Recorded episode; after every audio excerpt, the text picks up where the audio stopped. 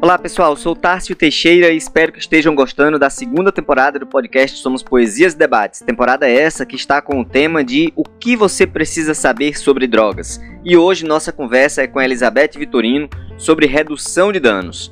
Ela que é mulher, paraibana, assistente social, mestra em serviço social pela Universidade Federal da Paraíba, egressa do programa de pós-graduação em residência multiprofissional em saúde mental da UFPB, atualmente é doutoranda em Estudos Étnicos e Africanos pela Universidade Federal da Bahia, é criadora do projeto Oficinas em Saúde Mental e Serviço Social, tem experiência nas políticas de assistência social e saúde mental, é autora de artigos e capítulos em livros publicados relacionados aos temas de saúde mental e serviço social e também organizou o livro Saúde Mental no Brasil, Tecendo Cuidados no Território Brasileiro, de 2020. Ela vai conversar com a gente sobre a redução de danos e já vai começar dizendo o que significa redução de danos e essa política tão importante para o tema da nossa segunda temporada. Pensar em redução de danos é pensar na vida. Eu sempre começo dessa forma, né? É assim que eu aprendi com meus professores também, né? Aqueles com quem eu aprendi sobre redução de danos, meus mestres e minhas mestras. É, é pensar na vida, é pensar nesse cotidiano mesmo, assim, de, de cuidado. Né? Então, o que é a redução de danos? É pensar, por exemplo, que viabilizar o acesso de alguém a um serviço é redução de danos. É, por exemplo, a gente tem aqui, vou dar um exemplo bem, bem cotidiano, até da política de assistência, quando a gente tem pessoas que estão, né, eu trabalhei em CRES durante muito tempo, e as pessoas têm passado por um processo de violação de direitos né? É, a gente atende no CRES violações de direitos, e você chegar para a pessoa e prestar um atendimento e ela poder falar sobre aquele processo de violação de direitos que ela vem vivendo, né? E a partir dali a gente começar a construir, né, estratégias de superação para aquela situação de violação de direitos, a gente pode encarar como uma questão de redução de danos, né? Porque a gente não vai desfazer, né, a violação sofrida, isso não tem como ser extinto, mas a gente pode, a partir dali, construir estratégias para a superação daquela situação de violação de direitos. E assim, e a redução de danos, ela começa de uma forma muito bonita, né? A gente pensar que ela começa há muito tempo atrás, a gente começa, claro, a ter visibilidade na década de 80, né, a partir da experiência de alguns países da Europa, né, com a troca de seringas entre as pessoas que faziam uso de substâncias psicoativas injetáveis né, no, no período de eclosão né, do HIV, né, que estava descobrindo os primeiros casos de HIV no mundo sendo estudado e tudo mais. Então, a gente tem aí as primeiras iniciativas né, é, contemporâneas de redução de danos, que foi a troca de seringas. Por quê? Porque as pessoas ficavam né, fazendo uso né, é, de drogas injetáveis e elas trocavam as seringas entre si. Então, tinha ali uma pessoa que estava contaminada com vírus e na troca de seringas ela poderia contaminar outras pessoas, né? E assim, elas começaram a os governos, né, de alguns países começaram então a fazer assim, olha, da, da seringa para a pessoa, a gente não vai tirar a substância da pessoa, né? Porque a gente vai falar um pouquinho disso daqui a pouco, né, dessa complexidade que é, mas a gente vai reduzir a infecção por HIV. Então, a troca de seringas ficou conhecida mundialmente como uma das primeiras iniciativas de redução de danos, mas isso é algo anterior também. Foi feita aqui no Brasil também essa experiência. A gente pode citar o exemplo da cidade de Santos, na década de 80, com o Davi Capistrano, né, que alguns serviços de saúde mental, inclusive João Pessoa, o Centro de Atenção Psicossocial, Álcool e Drogas, tem o nome dele, Davi Capistrano, por conta dessa iniciativa, né, que ele conseguia fazer, ele conseguiu fazer em Santos, né, as primeiras iniciativas de redução de danos com a troca de seringas para as pessoas que faziam uso de substâncias injetáveis ainda na década de 80, né? Ele foi perseguido por isso, ele e outros, né? O próprio o Edward McRae, que hoje é professor da Universidade Federal da Bahia, e dentre outros que a gente poderia mencionar aqui, mas eu destaco o Davi Capistrano no Brasil com essa iniciativa. E aí, Cássio, a gente precisa pensar né, que a redução de danos é sempre colocada, muitas vezes, de forma equivocada, das, de algumas, é, porque não conhece mesmo, né? Como sempre, pela substituição de uma droga, digamos, que as pessoas chamam de pesada, por uma mais leve. Não sei se você já ouviu falar disso, né? Não, a redução de danos é a pessoa deixar de fumar crack e fumar maconha, né? E não é isso. Né? Isso é uma estratégia de cuidado, mas não é isso, não resume, né? A redução de danos não resume isso. Né? A gente pode pensar assim, eu vou dar um exemplo bem clássico, né, do que a gente pode fazer na perspectiva de redução de danos. Todo mundo que toma álcool, né, que o álcool é uma, uma, uma droga, né, uma substância psicoativa legalizada no Brasil, vende em vários lugares, supermercado, posto de gasolina. Então, no, todo mundo que toma álcool costuma tomar álcool ou comendo alguma coisa ou bebendo água, ou alternando, né? Tomam álcool, tomam água ou comem alguma coisa. Por que isso? Porque isso é redução de danos. Você está evitando né, de que você ingira apenas o álcool e uma grande concentração daquela substância né, alcoólica no seu organismo deixa você embriagado. Então, assim, a gente. Então, para a gente usar uma substância como o álcool, que é legalizada, que vende, né, a gente tem as nossas estratégias de redução de danos. Ah, vou tomar uma cervejinha com um tiragosto, né, como a gente fala muito comumente aqui no Nordeste, um tiragosto ou com uma coisa a mais, isso a gente está fazendo redução de danos, porque a gente está evitando uma alta concentração daquela substância no nosso organismo, de modo que nos impossibilite de fazer outras coisas, como conversar, interagir, dançar, se a gente estivesse né, num ambiente é, socializando com outras pessoas. Muito gratificante poder perceber a amplitude do debate que envolve a redução de danos. E quando essa pauta ela alcança populações mais vulneráveis, especialmente a população que vive na rua, que muitas vezes está distante, inclusive da água potável, está distante das diferentes políticas. Diz um pouco para a gente sobre isso. Né, que às vezes a gente sempre olha, todo mundo que está na rua faz uso de droga, e não é verdade, tá, gente? Quem está ouvindo esse podcast, por favor, as pesquisas mostram que não é verdade.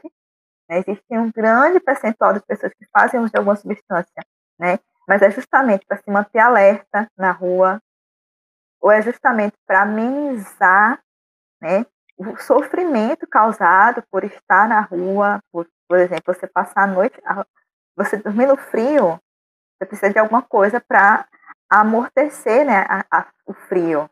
Você precisa de estratégias para anestesiar seu corpo para você conseguir dormir, já que você tem que ficar, às vezes, à noite alerta, né, se for um lugar muito perigoso. Estou dando alguns exemplos aqui. Então, isso, isso também são estratégias de redução de danos. Eu estou reduzindo danos. E eu reduzo danos quando eu consigo acessar essa população, né? E oferecer a elas é, água, né? A água, toda equipe, toda equipe trabalha diretamente com pessoas que fazem uso de substâncias psicoativas usam muita estratégia da água, porque a água é um redutor de danos natural. Né? Já, eu já dei o exemplo aqui da gente tomando a cervejinha no final de semana e bebendo água ou comendo alguma coisa. Então, né, água, mas a gente vai sempre pensar, quando pensar em redução de danos, pensar em algo bem maior, né, em estratégias bem maiores né, do que simplesmente a troca de uma substância pela outra. Elizabeth, no primeiro episódio desta temporada sobre drogas, o professor Henrique Carneiro nos dizia né, que a história da humanidade é a história do uso das drogas, né, que isso caminha paralelamente. E eu queria relacionar os dois temas, o proibicionismo com a redução de danos. Tem a ver uma coisa com a outra? Falar em redução de danos obrigatoriamente é falar em parar de usar uma determinada substância? é, a perspectiva proibicionista né, é uma perspectiva que, enquanto falando de Brasil, mas que a gente vai importar né, do modelo norte-americano, né, está datado, e, e, é assim, o proibicionismo, ele é uma perspectiva é, de classe, de raça e de gênero, a gente não pode deixar de falar disso quando a gente fala de proibicionismo, E a redução de danos, ela está mesmo assim, não está, digamos, é uma superação, é transitório. Não, a redução de danos ela está na vida dos sujeitos. Né? Quem, quando a gente vê uma perspectiva de redução de danos, quando a gente segue essa perspectiva, a gente não está falando assim, é um momento da vida que o sujeito vai ficar fazendo redução de danos e depois vai estar tá tudo legal. Não é assim que funciona, porque assim, existem substâncias sempre, né, quando a gente pensa em droga, as pessoas estão sempre pensando na cura, né? Tem que curar fulano, tem que curar do uso, uso abusivo. E aí nem sempre a cura é possível. Porque tem substâncias, né, principalmente substâncias injetáveis e outras, né? O álcool, né? Vou dar um exemplo do álcool normalmente, porque é uma droga legalizada que todo mundo consome bem tranquilamente. Quando a gente fala de proibicionismo. E assim eu vou pegar uma droga que ela é lícita, que é o álcool. Poderia usar o cigarro também. E aí a gente vai dizer assim, o quanto é difícil para uma pessoa que é alcoolista, né, que faz um uso abusivo do álcool. E quando eu falo do uso abusivo, é um uso prejudicial, aquele uso que impossibilita a pessoa de trabalhar, de estudar, de, manter seus vínculos familiares e sociais, certo? E pessoas que fazem uso de álcool, não estou falando de uma droga ilícita, no nosso país. E muitas vezes elas não conseguem, né? A maioria das pessoas que tem um problema cronificado com álcool, com álcool elas não vão conseguir deixar de usar. Né? Então elas vão, aí, aí, aí entra a redução de danos. Por, principalmente nesses casos. Eu não sei se vocês, né, que estão ouvindo o podcast, já conheceram alguém assim, alguém que bebeu durante muito tempo e que hoje ela precisa minimamente de 100 ml de álcool por dia para não se sentir mal. Né? A gente já ouviu falar nesses casos, né? Eu tenho um caso próximo a mim, né, de uma pessoa, desde a minha infância eu não entendia, né? Não bebia, não, ah, eu não, não tinha álcool na casa, mas todos os dias a pessoa tinha que tomar o álcool para não ter um quadro, inclusive epilético porque isso era causada pelo uso, né? Fez uso muito tempo e o, e o nosso organismo, o cigarro, quem fuma cigarro tem muito, muita crise de ansiedade. Quem fuma cigarro, né? Geralmente já fuma o cigarro para conter um certo, um certo sintoma, sintomas de ansiedade. E se essa pessoa para bruscamente de usar, ela vai começar a apresentar quadros, né? Se ela para, fumou até ontem duas carteiras por dia, hoje não vou fumar mais. Ela vai começar a apresentar ou insônia, ou vai apresentar fome, ou a ausência da fome também. Então, nem, é, a redução de danos entra também nessas questões, né? Porque a gente vai, ah, não vai mais fumar duas carteiras por dia, mas durante um período da vida ou pela vida toda, porque não existe uma receita de bolo, porque nós somos singulares, né? Nós não somos é, uma, é um, nós somos totalidade, mas nós não somos universais. Nós somos singulares, nós temos as nossas singularidades. Então, cada pessoa, ela vai, né, a, a, o organismo vai reagir de alguma maneira e na sua subjetividade também. E aí que entra a redução de danos, porque tem pessoas, gente, que não vai conseguir nunca parar de usar uma substância. Ela vai diminuir o consumo, ela vai fazer um tratamento, ela vai, inclusive, né, fazer um uso que a gente chama de uso recreativo daquela substância. Que é o que acho que a maioria de nós que está ouvindo o podcast faz, que é tomar cervejinha no final de semana, com os amigos, entende? Mas ela não vai retirar a substância. E aí entra a redução de danos, porque ela vai estar tá se alimentando, ela vai estar se relacionando, trabalhando, estudando, cuidando de outros aspectos da vida, sabe? É muito comum nesse debate as pessoas colocarem a substância como vilã e as pessoas como vítima. Como você vê essa relação? É, a gente sempre olha para, quando fala de drogas, a gente sempre olha para substância. Né? A gente tem que começar a olhar para as pessoas, porque se eu colocar uma pedra de crack aqui na minha mesa, não vai acontecer nada. Eu vou continuar trabalhando, estudando, apresentando podcast, sabe? Porque o que é que faz, né, uma, uma substância é, é, ser tão perigosa? É o nosso contato com ela, é o nosso contato, é a nossa relação. Então, se eu não tenho relações, né, se eu não tenho a, relações sociais que me possibilitem né, fazer um uso, é, digamos, saudável, porque a gente faz uso do álcool, a gente faz uso do açúcar, a gente faz uso do... Muita gente fuma cigarro, eu não fumo, mas muita gente fuma. E não, isso não impede ela de trabalhar, não impede ela de se relacionar, né? De ter, inclusive, são até benquistas, né? As pessoas super sociáveis, porque elas vêm na elas vão na festa, elas bebem, falam com todo mundo. Então, assim, a gente precisa começar a pensar o quanto é, a, a articulação, né, da redução de danos está relacionada ao modo proibicionista com que nós enxergamos o uso das substâncias. A gente precisa tirar né, as substâncias do centro e colocar as pessoas no centro do cuidado, no centro do debate. É, a gente fica muito nessa, eu sempre digo, pedra de crack não atire ninguém, né, quando a gente escuta os debates, que é muito relacionados ao proibicionismo. Ah, morreu porque estava envolvido com o tráfico, né, né, e a gente precisa falar, né, nessa perspectiva de redução de danos, da guerra às drogas, né, que esse uhum. discurso de é, guerra às drogas, não, a polícia não atira na pedra, não atira no pé de maconha, né, atira nas pessoas. Então, a gente, quando vai falar de substância, a gente tem que falar de pessoas. Eu vou falar de redução de danos, eu tenho que dar exemplos de pessoas, porque eu estou dando aqui muitos exemplos, né? Porque assim, não tem, eu não posso falar da substância porque as substâncias elas são inertes, elas não têm vida, elas não têm subjetividade. Quem atribui sentido às substâncias somos nós, porque nós somos dotados né, de simbologias e de subjetividade. E aqui, em episódios passados e em outros que ainda virão nessa nossa segunda temporada, é possível a gente perceber também a relação positiva nossa com as drogas, né? de como nós nos relacionamos com elas sem necessariamente significar deixar de usar.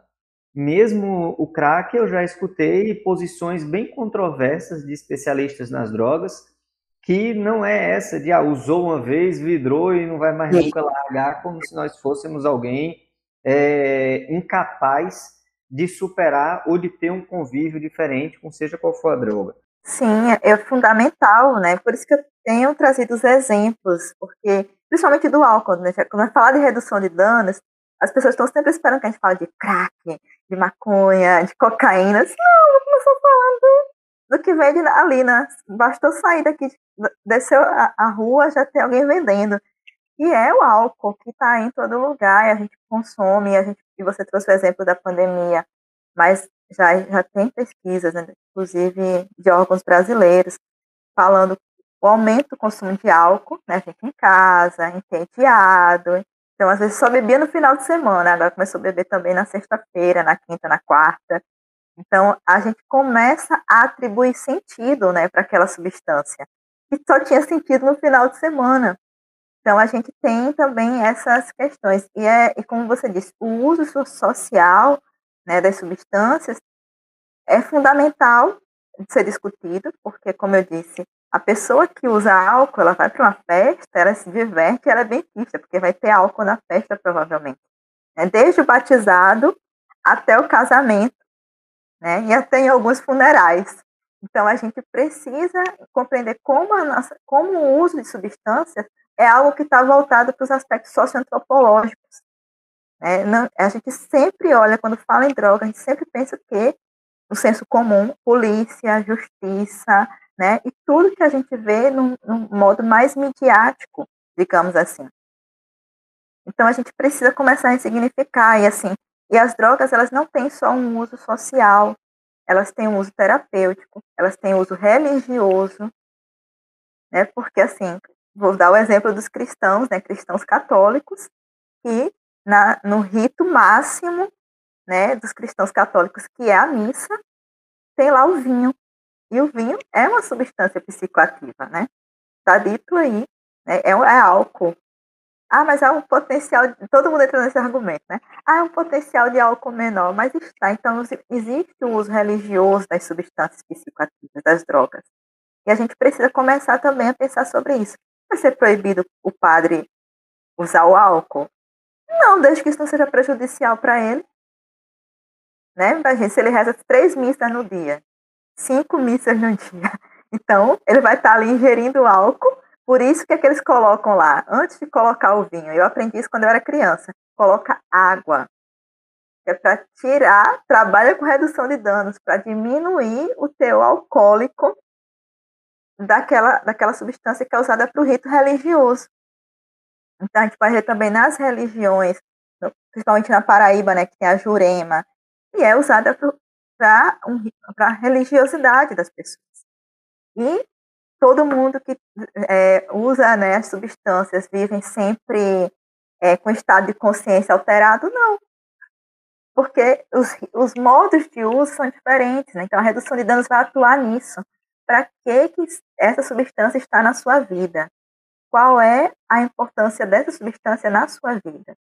Me permita voltar um, um, um pouco, numa, fazer uma observação sobre essa parte aí da tua fala, que é a questão da Jurema, né? uma religião afro-indígena, onde a Paraíba é, tem lá em Alhandra um espaço sagrado reconhecido internacionalmente, que inclusive agora, nesse mês de agosto de 2021, foi atacado por um vereador da cidade, com moção de repúdio de várias entidades, e eu me recordei do carnaval. Eu sou um apaixonado pelo carnaval. E um desses carnavais em Olinda, eu passei, tinha uma barraca lá dos partidos políticos, e no terceiro dia, quando eu cheguei na barraca, o rapaz que cuidava da barraca, ele era da Jurema, ele fez, Tássio, eu preparei aqui, e eu queria saber se você quer. Ah, eu senti uma energia muito boa com você, você tratou a gente aqui muito bem, ajudou, coisa que não precisava nem fazer. E eu não pensei duas vezes. Eu digo, sim, vamos tomar. Ele me deu, começou com um canto, um banho de alfazema, e depois a gente foi tomar a Jurema em pleno carnaval de Olinda. E a forma como as pessoas vinham falar comigo, mas você é doido, tá? Você tá aqui no carnaval, vai tomar esse negócio, não sabe o que é e tal. Eu digo, ah, deixa de conversa, que você está aí tomando um monte de outras drogas ilícitas, inclusive o álcool, que é lista a todo momento, e não está questionando. O cara faz um convite para mim, que é da relação social e do sagrado dele, porque eu não posso entrar nessa relação e viver esse momento com ele aqui no carnaval, que para mim, né, alguns dizem isso exagerado, mas eu tenho realmente como um momento sagrado, no sentido de unidade com as outras pessoas, sabe? Eu sou muito fã do carnaval, então eu destaco essa história aí da tua fala, quando você traz que essa relação com as drogas, ela tem um impacto muito grande dos preconceitos, né? De raça, de gênero, de orientação sexual, então é muito, muito bacana a gente observar e fazer esse recorte e quebrar esses preconceitos. Essa, essa nossa relação com as substâncias, né, como a gente no serviço social costuma dizer muito, está muito relacionada às relações é, político-econômicas, né? Então a gente não pode dissociar. Né? Por que, que essa substância é legalizada e outras não? Tem os aspectos culturais, os aspectos né, é, sociais, socioculturais, eu já falei aqui, que aí tá, destacou a questão né, com a, a jurema, que é uma bebida usada para o rito religioso, né, de uma determinada religião afro-indígena, e nós temos os aspectos socioeconômicos, é, ou político-econômicos, perdão, do uso de uma substância. Então, uma substância legalizada que gera por ano, né, a gente tem aí é, 21 bilhões em impostos, ela é socialmente aceita, né? Tem tem propaganda de álcool na TV, na esquina, no outdoor, na internet, no TikTok. Então a gente precisa também vários podcasts né, de indústrias cervejeiras e outras. E recentemente, né, eu acho que é uma, uma coisa que as pessoas não esperam que eu fale aqui, a Monja Coen, né, que é um grande expoente do budismo no Brasil, né, de uma das vertentes do budismo no Brasil, foi convidada e contratada para fazer ser garota propaganda da Ambev, que é uma das maiores indústrias cervejeiras deste país. Então, assim, o uso, a, pensar nas substâncias é pensar na, no significado né, que nós damos a elas socialmente, né? fazer essa equação simbólica. Quer dizer, qual é o sentido dessa substância ser lícita e aquela não, e a gente trabalhar com uma perspectiva de abstinência para substâncias ilícitas, principalmente, né, porque quando fala que a pessoa faz uso de maconha, ou faz uso de crack, ou faz uso da cocaína, que não é né, qualquer pessoa, porque a, a classe trabalhadora não faz uso de uma substância tão cara, que é a cocaína, mas digamos o crack a maconha ainda está mais próximo né, das camadas mais pobres da nossa sociedade. A gente sempre, não, tem que parar, tem que, ou tem que, é, no, que a gente vê na mídia, né, ou é, ou é cadeia, ou é caixão, né, nesse processo de criminalizar os usuários das substâncias. Então, assim, a gente precisa sempre que pensar em redução de danos, pensar em tudo isso. Não tem fácil. Assim, eu, mais uma vez, parabenizo você pelo debate. Não tem como a gente falar né, dos vários modos de usar as substâncias, né, fazer vários debates sobre as substâncias, sem fazer um debate sobre redução de danos. E não dá para falar de redução de danos sem fazer esses outros debates. Então, o seu podcast, né, nessa temporada, está de parabéns, porque a gente vai falar de várias perspectivas e a redução de danos entra aqui, né, para além da troca de seringas, para além da substituição de uma substância pela outra, mas para algo que está na vida das pessoas. É que deve estar nas nossas vidas, inclusive. A gente faz redução de danos o tempo todo.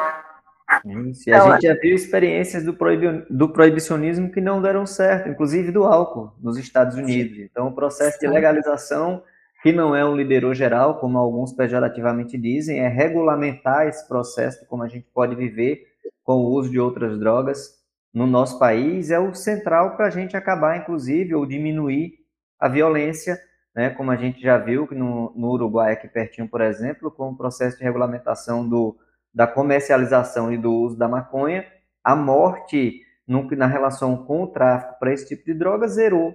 Né? Então, uhum. a gente precisa ter isso bem atento. A gente já está aqui no, no finalzinho do nosso podcast, da nossa conversa de hoje. Algumas dessas questões foram tratadas em outros episódios e vão ser também tratadas no nosso próximo.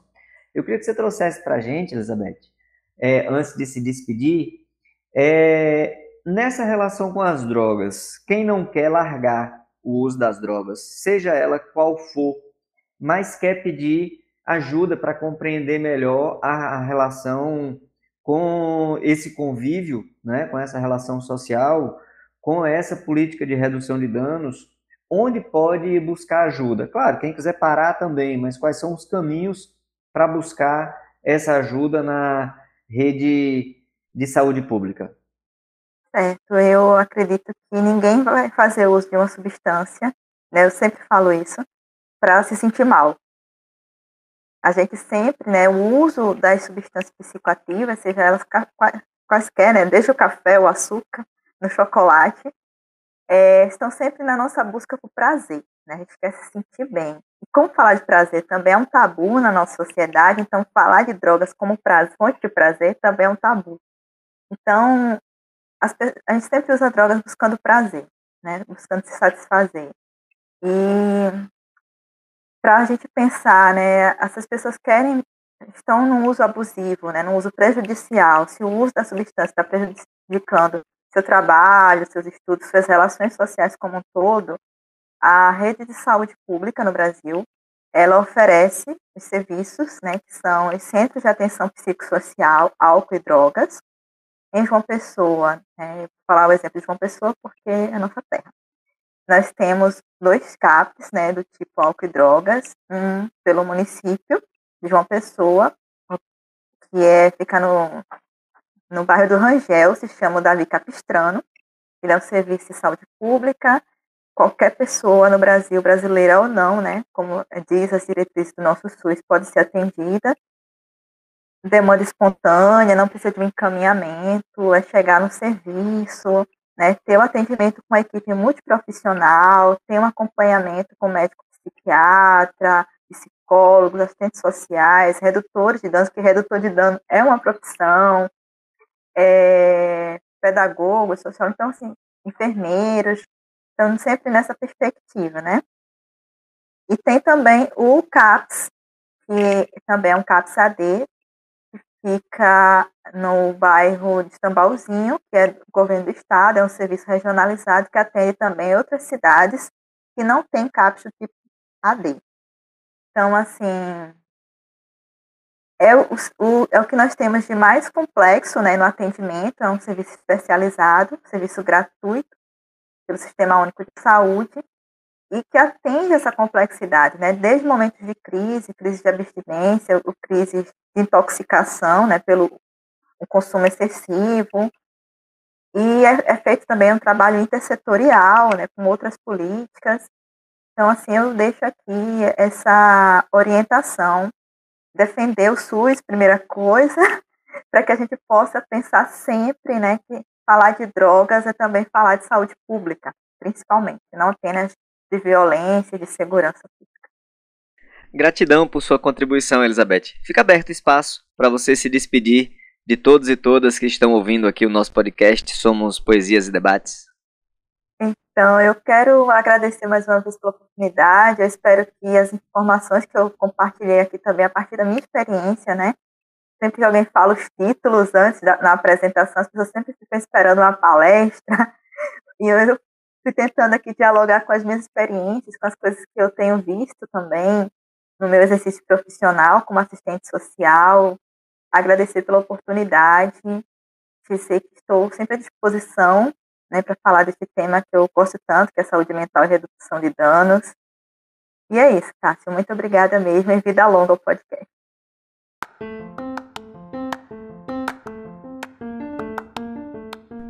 Como disse Elizabeth, que possamos ter mais prazer e menos dor.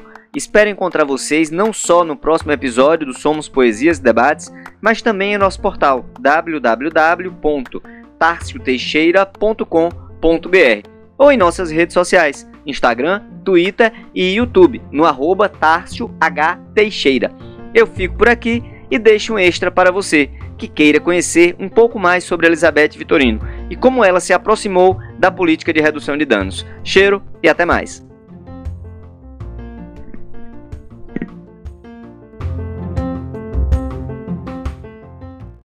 Bem desafiador, né? Você fez uma apresentação aí minha e, assim, eu prefiro dizer que a saúde mental me trouxe, né? Me trouxe porque eu fazia graduação na UFPB e eu não. Eu sempre pensava em fazer algo relacionado à militância, né? Eu venho dos movimentos sociais, movimento de juventude, né? E depois do movimento estudantil também. Aí eu sempre pensava em fazer algo no meu TCC relacionado a esse tema. Não queria nada com a saúde, tinha verdadeiro pavor. né? E até que chegou o momento, né, que um professor é, recém-chegado no, no departamento, tinha acabado de passar no concurso, ele, oh, eu acho que você tem maior jeito para saúde mental. Eu disse, não, de modo algum, de modo algum, eu não sei nada de saúde, muito menos de saúde mental. Só que assim, eu, eu venho, né, como você pergunta quem eu sou, né, eu venho da classe trabalhadora, né, meus pais foram operários, são, né? Porque apesar de não estarem mais trabalhando, né? Mas foi, foi isso que eles fizeram a vida inteira. São operários, né? Sindicato, tinha toda essa relação, né? Assim, então eu vinha de onde eu vim, né? Assim, era uma novidade você terminar o ensino médio. Imagina entrar na Universidade Federal da Paraíba.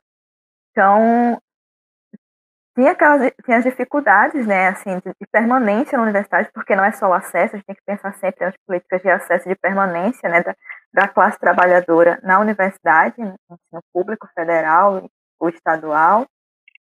E eu estava assim, não tinha dinheiro para nada, né, precisava de grana, e aí encontrei de novo esse professor no corredor, e ele fez assim, ó, oh, tô tendo seleção para um projeto na área de saúde mental. Eu disse, ai, eu não acredito. Ele faz, você vai passar. Eu não sabia, naquela época era um programa que foi criado no governo da presidenta Dilma, né? Que era o, é, o programa de, de inserção de estudantes de graduação em serviços de saúde, que chamava PET. Tem vários PETs, hoje já tem várias modalidades, mas começou com a saúde. E aí, disse, não, eu vou fazer, estou precisando me manter na universidade, não estava trabalhando, lá vou eu. E eu fiz a seleção, não vou passar. Eram quatro vagas para o serviço social, porque era para vários cursos da área da saúde da UFPB, quatro vagas para o serviço social, e acho que 65 pessoas se inscreveram. Ai, não vou passar nunca. É, foi uma análise de currículo, que eu já tinha algumas experiências né, como estudante de estágio, extensão, sempre fui muito envolvida nessas coisas da universidade. Então, assim, análise do currículo, uma prova escrita e uma entrevista. E eu fui fazendo. Aí quando chegou na entrevista, eu fui fazer entrevista com um cara que eu nem sabia quem era, mas assim, hoje eu sei, né? Ele é uma grande referência no campo da redução de danos no Brasil, que é o Denis Petuco, ele é sociólogo. Ele ouvir esse podcast, ele vai lembrar dessa história. Eu entrei na sala, assim, tava doente, nossa, a sala gelada, eu fazia, ah, pode diminuir o ar-condicionado? Não conseguia falar. E fui fazendo, né? Ele foi fazendo as perguntas e eu ficava tentando relacionar com a minha experiência, que era do movimento social, que era dos direitos humanos. E assim, eu acho interessante né, trazer esse, esse, relato, porque até hoje, né, faz mais de 10 anos, ele lembra disso. Ele fez uma postagem outro dia na rede social dele falando dessa entrevista minha. Né? E, e assim, eu passei, eu não, eu não, não fiquei sabendo de imediato, né? Dias depois saiu o resultado. E uma amiga minha me ligou: Oh, parabéns, você ficou em primeiro lugar na seleção. E eu disse: Não, é outra Elizabeth, não é você. E assim eu comecei a participar do programa, e ele visava né, tanto a pesquisa e a extensão, então era um programa articulado do Ministério da Educação e Ministério da Saúde, com pesquisa e extensão, né, e a inserção dos estudantes de graduação, desde o terceiro período, em serviços de saúde mental. Então foi assim que eu comecei, né? Fui para esse programa, inserida no programa, fui a, a, minha, a minha escolha foi ficar na rede de saúde mental do município de Cabedelo, né, que é vizinho a João Pessoa. E assim foi minha escola. Foi aí que eu comecei, que eu comecei a compreender o que era saúde mental. Tomei, assim, foi também me desconstruindo, né, porque nós vamos também com todos os mitos e com toda a discriminação, né, que a sociedade coloca para o campo da loucura. E pronto, me apaixonei, depois fiz estágio obrigatório no CAPS, né, que nem tinha CAPS na época, no departamento como opção de estágio obrigatório, a gente, eu consegui né, escrever o CAPS para virar meu campo de estágio obrigatório. Fiz meu TCC também relacionado ao campo da saúde mental. Fui fazer mestrado pesquisando né, o trabalho de assistentes sociais no campo da saúde mental. Fiz residência e agora estou no doutorado em estudos étnicos e africanos, também relacionando né, a relação com a produção de saúde mental. Então, assim, foi assim que eu vim parar na saúde mental e foi a saúde mental que me trouxe para ela, né? Não, ela que me procurou, ela que ficava sempre passando, me paquerando e eu acabei vindo parar aqui.